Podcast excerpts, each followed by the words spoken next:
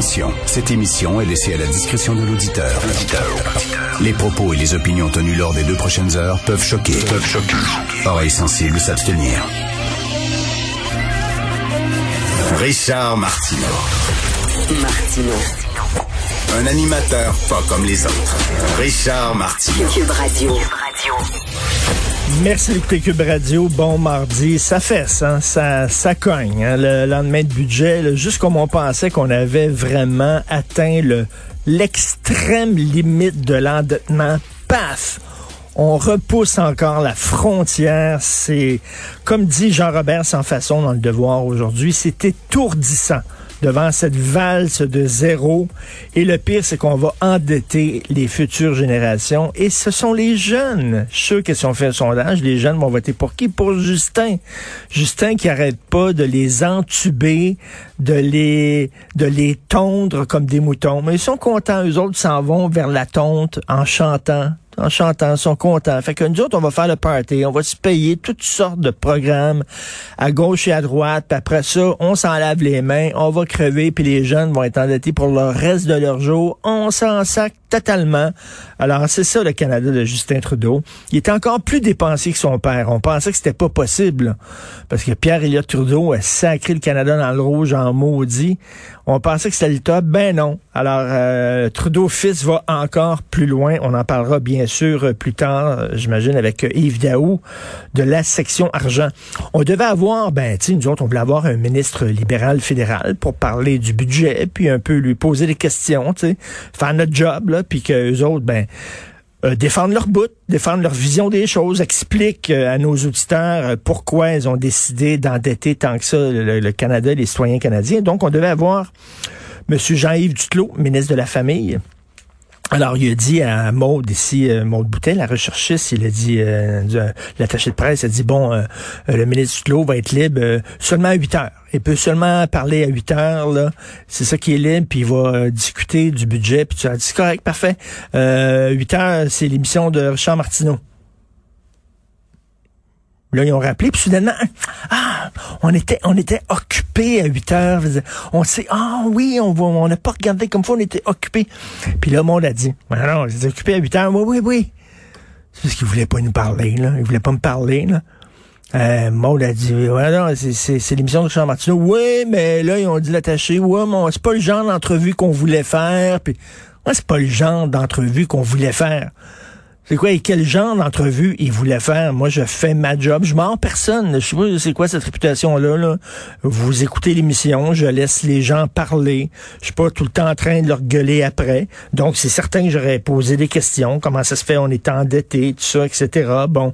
Euh, mais non, c'est pas le genre d'entrevue. Fait que autres, ce qu'ils veulent, c'est des phases, tu sais, des slow balls sais, là, là, là, que je- j'envoie la balle drette euh, dans le milieu de leur bâton de baseball pour les aider à frapper un coup de circuit.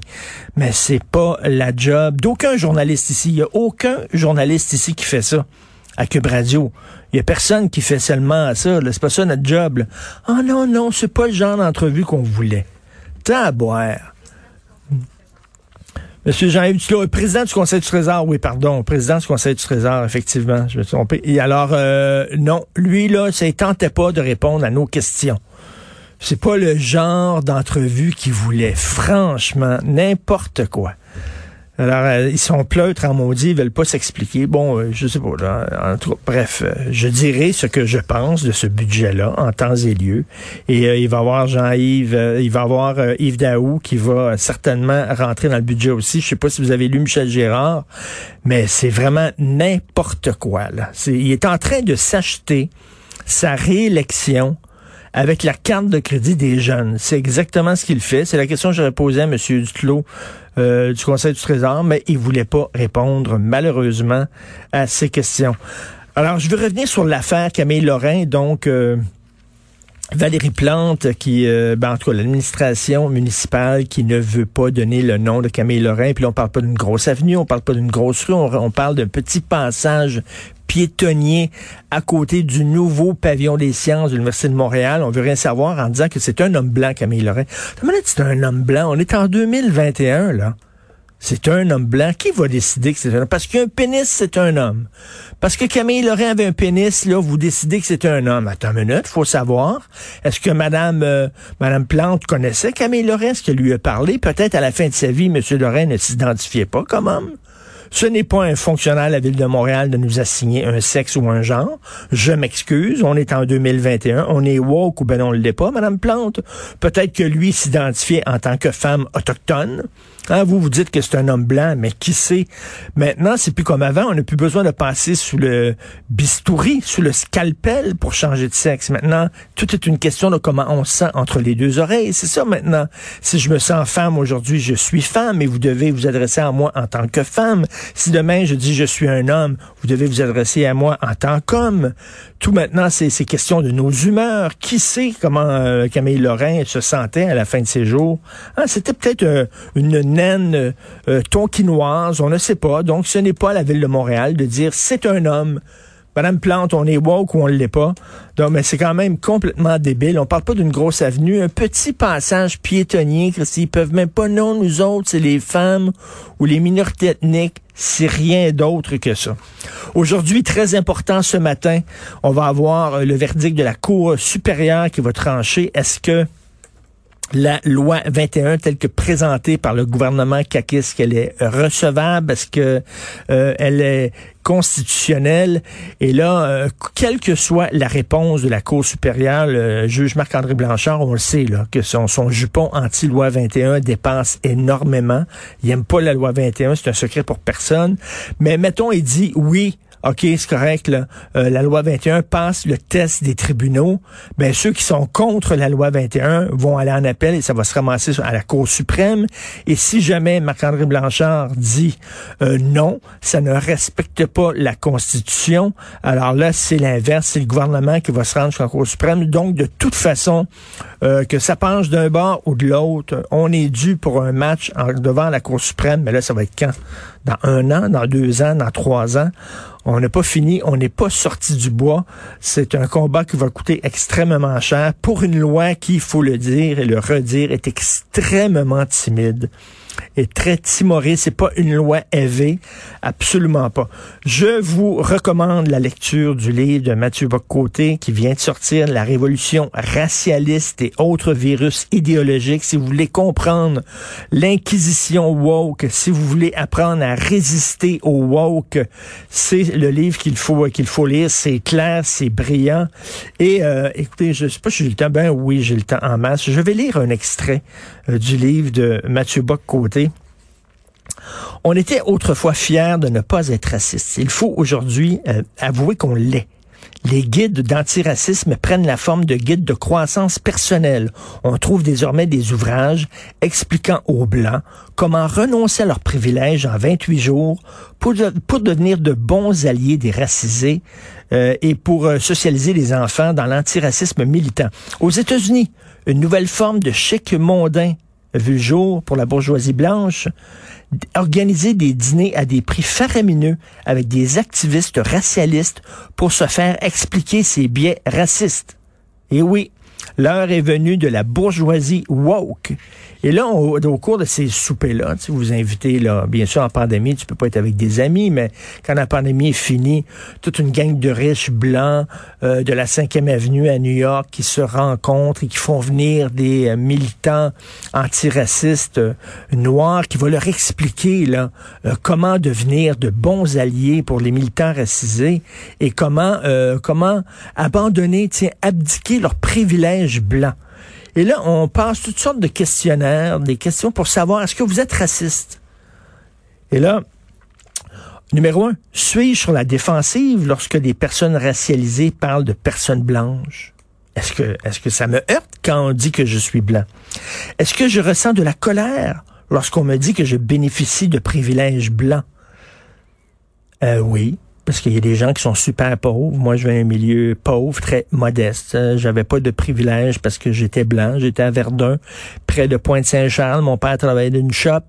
Il devait travailler le week-end pour nettoyer euh, un bureau d'avocat. Il devait travailler dans le temps des fêtes pour être Père Noël dans les centres commerciaux. On le voyait pas du tout pendant le temps des fêtes parce que il avait besoin euh, d'argent pour boucler ses fins de mois. Je ne vois pas où était le privilège blanc, mais là, ça, je suis raciste. Trois, lorsque des personnes racialisées parlent de racialisation, suis-je sur la défensive parce qu'elles décrivent, elles, décrivent comme racistes des choses que je fais ou que je pense. Quatre, est-ce que je ressens de la colère ou du malaise à cause de la question précédente?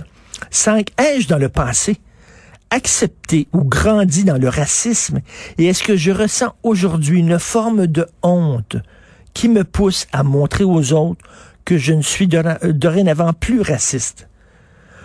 écoute, c'est vraiment... Est-ce que j'attends des excuses lorsque je trouve que j'ai été accusé injustement de racisme? Attends une minute là.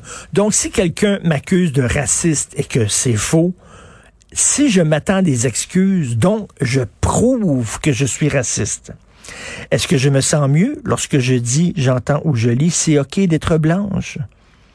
C'est vraiment n'importe quoi. Et là, il y, a, plein de questions, là. Tu une affaire comme 16 questions euh, pour savoir euh, ai-je besoin d'affirmer que j'ai des amis ou des membres de ma famille racialisés lorsque quelqu'un dénonce mon racisme? Ai-je besoin de prouver que je ne suis pas raciste? Attends une minute, là. Si quelqu'un te dit que tu es raciste et que tu dis non, je ne suis pas raciste, tu prouves en tentant de te défendre que tu es raciste. Donc, quoi que tu fasses, t'es raciste. Et là, c'est vraiment, c'est l'inquisition, là. C'est comme la, religion avant, là, où les prêtres te disaient, là, t'avais des questions à te poser pour savoir si un bon catholique, si t'avais Dieu dans ton cœur et tout ça. Donc, mais c'est exactement la même chose. Les curés de l'inquisition woke te font passer un petit questionnaire en disant, est-ce que, puis là, c'était pas correct, ben, il faut que t'expliques tes péchés. Au lieu d'aller au confessionnal, de mettre à genoux devant un curé, puis dire, je suis désolé, euh, qu'est-ce que vous me donnez comme permission, euh, comme punition, euh, trois Notre Père, quatre Je vous salue Marie, etc. Là, tu vas, je sais pas, devant devant le pape de la grande messe du dimanche soir à Radio-Canada, tu t'excuses en disant, tu fais ta génuflexion, je suis raciste, et là, il va te donner une punition, je sais pas c'est quoi, il faut que tu euh, il faut que tu fasses du bénévolat pour un organisme antiraciste pendant un bout de temps, il faut que tu expliques tes péchés. C'est vraiment complètement délirant. Donc, si vous voulez euh, savoir, mieux connaître les tenants, les aboutissants euh, de cette révolution woke, qui maintenant, ces gens-là, les militants, là, maintenant, sont dans des postes de décision, là. Ils sont au Conseil des arts, ils sont à Radio-Canada, ils sont au Devoir, ils sont. C'est pas rien qu'une gang de militants euh, dans des cours euh, de sciences humaines à l'UCAM, là. C'est des gens maintenant qui ont bu le coup et qui sont dans des postes de décision et qui imposent à tout le monde leur lubie, leur croyance. C'est des born again Christians. Il n'y a rien de pire que ça, là. Les gens qui ont soudainement vu la lumière à un certain moment de leur vie, là, il n'y a rien de pire que quelqu'un, un ancien fumeur ou un, quelqu'un qui a bu puis qui maintenant il est rendu dans les AA. Il va te parler de ça du jour, du matin au soir et du soir au matin. Alors ça, c'est des gens qui ont été racistes, mais qui ont vu la lumière, qui ont expié leurs péchés, qui veulent maintenant propager la bonne nouvelle à travers le monde. Donc, de Mathieu Boccoté, la révolution racialiste et autres virus idéologiques. Vous écoutez Martineau.